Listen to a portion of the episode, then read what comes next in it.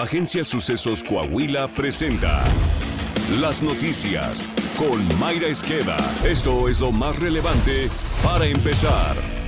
El consejero presidente del Instituto Nacional Electoral, Lorenzo Córdoba, aseveró que a pesar de que el argumento de Morena para promover el Plan B de reforma electoral era el ahorro de recursos, su implementación considera costos por hasta 3.500 millones de pesos, que es lo que habría que pagar por la liquidación del 84.6% del personal del INE contemplado en dicha reforma. Ante ello, el consejero presidente señaló que el órgano electoral nuevamente hará uso de sus facultades constitucionales para acudir a la Suprema Corte de Justicia de la Nación. Leonardo Valdés, último presidente del entonces llamado Instituto Federal Electoral, advirtió que si el Poder Judicial no rechaza el Plan B de la reforma electoral impulsado por Morena, podrían replicarse los hechos violentos ocurridos en la elección de 1940, refirió. Durante el seminario en la UNAM titulado El Plan B Electoral, Equidad, Austeridad o Incertidumbre, el expresidente del IFE aseveró que con estas reformas el presidente López Obrador busca asegurar al partido gobernante un modelo de control electoral, ya que permite la intromisión de las autoridades en el proceso reduce las capacidades del INE y no refuerza las medidas contra la intromisión del crimen organizado en las elecciones.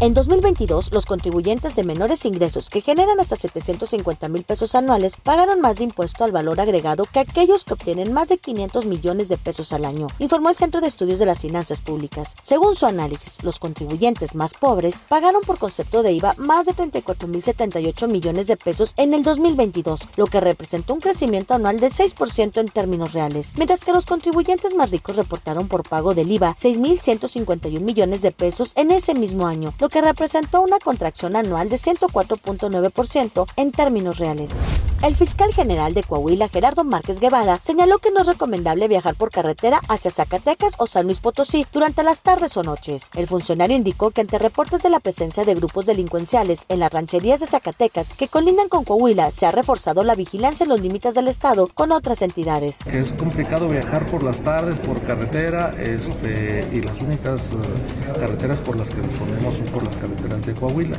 A partir de las 3, 4 de la tarde se complica, ¿por qué? Porque, las, porque tenemos este, ya algunas experiencias. Hemos tenido noticia de alguna incursión y cuando acudimos, pues evidentemente ya no están, sobre todo las rancherías surgidos que colindan con el estado de Zacatecas, con los estados vecinos, con Nuevo León. No hemos encontrado ya la gente este, pero estamos investigando, estamos eh, blindando, fortaleciendo la seguridad en estas colindancias, ¿verdad? El incendio forestal suscitado en el paraje Los Volcanes del Bosque La Primavera en Jalisco se extendió y el humo que genera llegó hasta Zapopan, ubicado a casi 34 kilómetros del siniestro. El gobierno de Jalisco declaró emergencia atmosférica en Guadalajara por los altos índices de contaminación generados por el desastre en el área natural protegida. En materia de superficie dañada por incendios forestales, Jalisco ocupa el primer lugar en el país, con 3.146 hectáreas. Le sigue Chihuahua con 1.895, según datos de la Comisión Nacional Forestal. Al menos siete muertos dejaron cuatro ataques armados en las últimas 24 horas en las regiones del istmo de Tehuantepec y la Mixteca, confirmó la Fiscalía General de Oaxaca. En la región Mixteca se registró un ataque armado durante un jaripeo con saldo de tres muertos. Además, se registró un feminicidio, el asesinato de dos personas más y de un motociclista.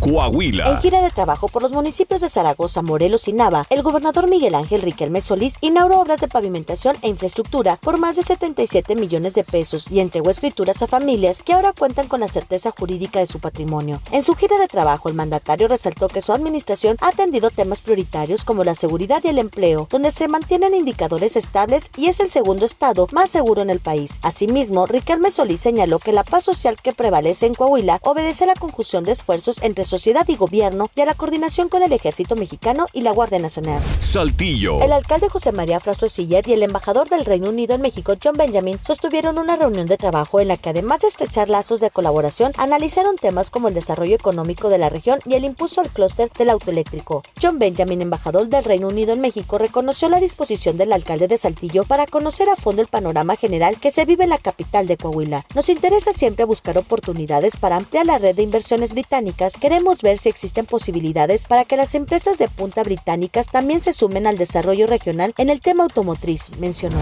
Deportes. Viernes de podcast deportivo con Alondra Pérez. Gracias, Mayra. La boxeadora mexicana Esmeralda Falcón, quien fue medallista centroamericana y panamericana, tendrá que rifar el uniforme con el que compitió en los Juegos Olímpicos Tokio 2020 para costear los gastos del Campeonato Mundial de la Asociación Internacional de Boxeo, que comenzará el 15 de marzo en la India. Ricardo Contreras, presidente de la Federación Mexicana de Boxeo, aseguró que es imposible pagar los viajes de los atletas debido a que la CONADE, dirigida por Ana Guevara, no les ha apoyado con recursos desde hace un año, según reveló el medio Latinus. En nuestro deportivo le hablaré sobre la exaltación al Salón de la Fama del periodista deportivo saltillense don Enrique Hurtado Vázquez, así como de la presentación oficial de Ricardo El Tuca Ferretti como nuevo director técnico del Cruz Azul y de la dolorosa eliminación del Barça en la Europa League. Síganos en nuestras plataformas. Está usted bien informado. Sucesos Coahuila. Síguenos en Spotify, Amazon Music, Apple Podcast, Google Podcast, YouTube, Facebook, Twitter e Instagram.